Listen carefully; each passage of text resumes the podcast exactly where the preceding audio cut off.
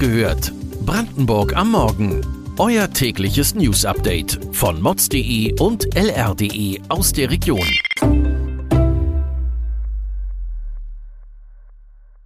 Guten Morgen, Brandenburg. Es ist der 6. Dezember. Ich bin Katharina Schmidt und ich hoffe, ihr hattet leckere Überraschungen in euren geputzten Schuhen. Heute erzähle ich euch von einer schlimmen Entführungsgeschichte, in der aber das Opfer auch Täter zu sein scheint und die Täterinnen wiederum Opfer sein könnten. Aber steigen wir zunächst in die wichtigsten Nachrichten für Brandenburg ein. Diese Nachricht läuft seit Tagen rauf und runter. Kinderpraxen und Kliniken sind am Limit, vor allem wegen des RSV-Virus. Für Familien ist das aktuell eine schlimme Lage und bereits vergangene Woche hatten brandenburgische Einrichtungen kleine Patienten aus Berlin aufgenommen. Ein gemeinsames Online-Portal soll diese Transfers nun erleichtern. Auf einer Plattform können Ärzte und Rettungsdienste in Echtzeit erkennen, wo Betten für die Behandlung von Kindern noch frei sind in der Region. Wie viel das bringen wird, wird sich zeigen, denn die Ursache für das Problem scheint viel tiefer zu stecken. Das finden führende Politikerinnen aus unserer Region.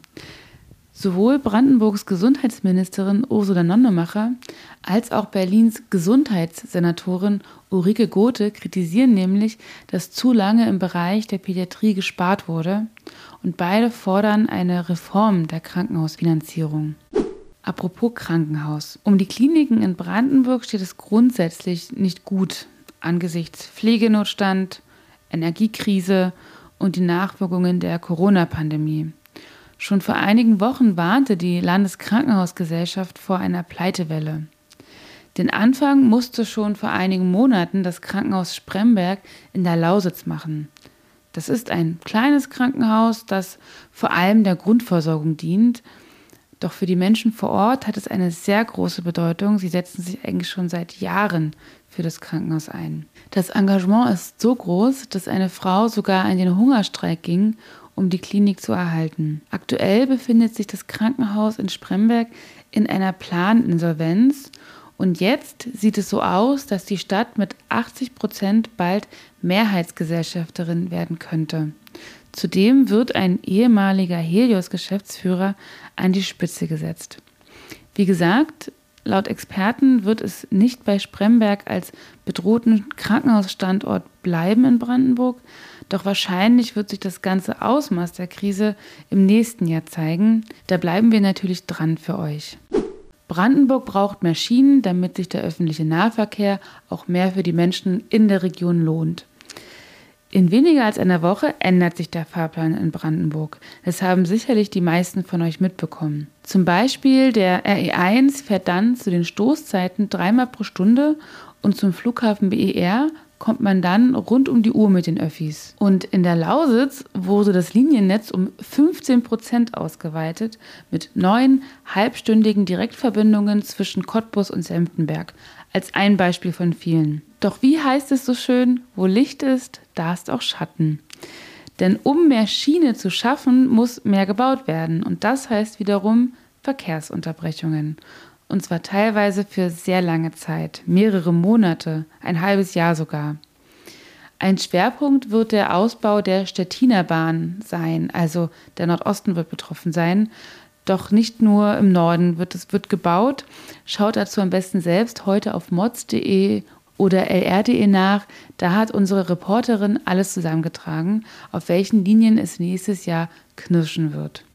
Ein Mann wird von vier Männern in einen Kastenwagen gezogen, mit Kabelbindern gefesselt, in den Wald verschleppt und verprügelt. Anschließend befehlen die Täter ihm, sich komplett auszuziehen und lassen ihn allein und orientierungslos zurück. Eine Szene, die man aus Krimifilmen zu kennen scheint. Doch eigentlich hat sich das so möglicherweise in Brandenburg zugetragen. Einer der mutmaßlichen Täter soll sogar ein Lokalpolitiker gewesen sein. Ort des Geschehens ist die Gemeinde Panketal bei Bernau, also der Norden von Berlin. Das mögliche Opfer scheint jedoch selbst nicht ganz unschuldig zu sein. Seine Ex-Frau und seine Ex-Partnerin sollen Rache gesucht haben, da er die beiden Frauen verfolgt und terrorisiert haben soll. Über Jahre. Daraufhin sollen die Frauen wiederum vier Männer angeheuert haben, um es ihm heimzuzahlen. Die Frau wurden dafür schon 2017 verurteilt auf Bewährung. Nun werden in zehn Tagen drei Männer vor Gericht stehen wegen dieser Tat. Und einer der Angeklagten ist ein ehemaliger AfD-Politiker.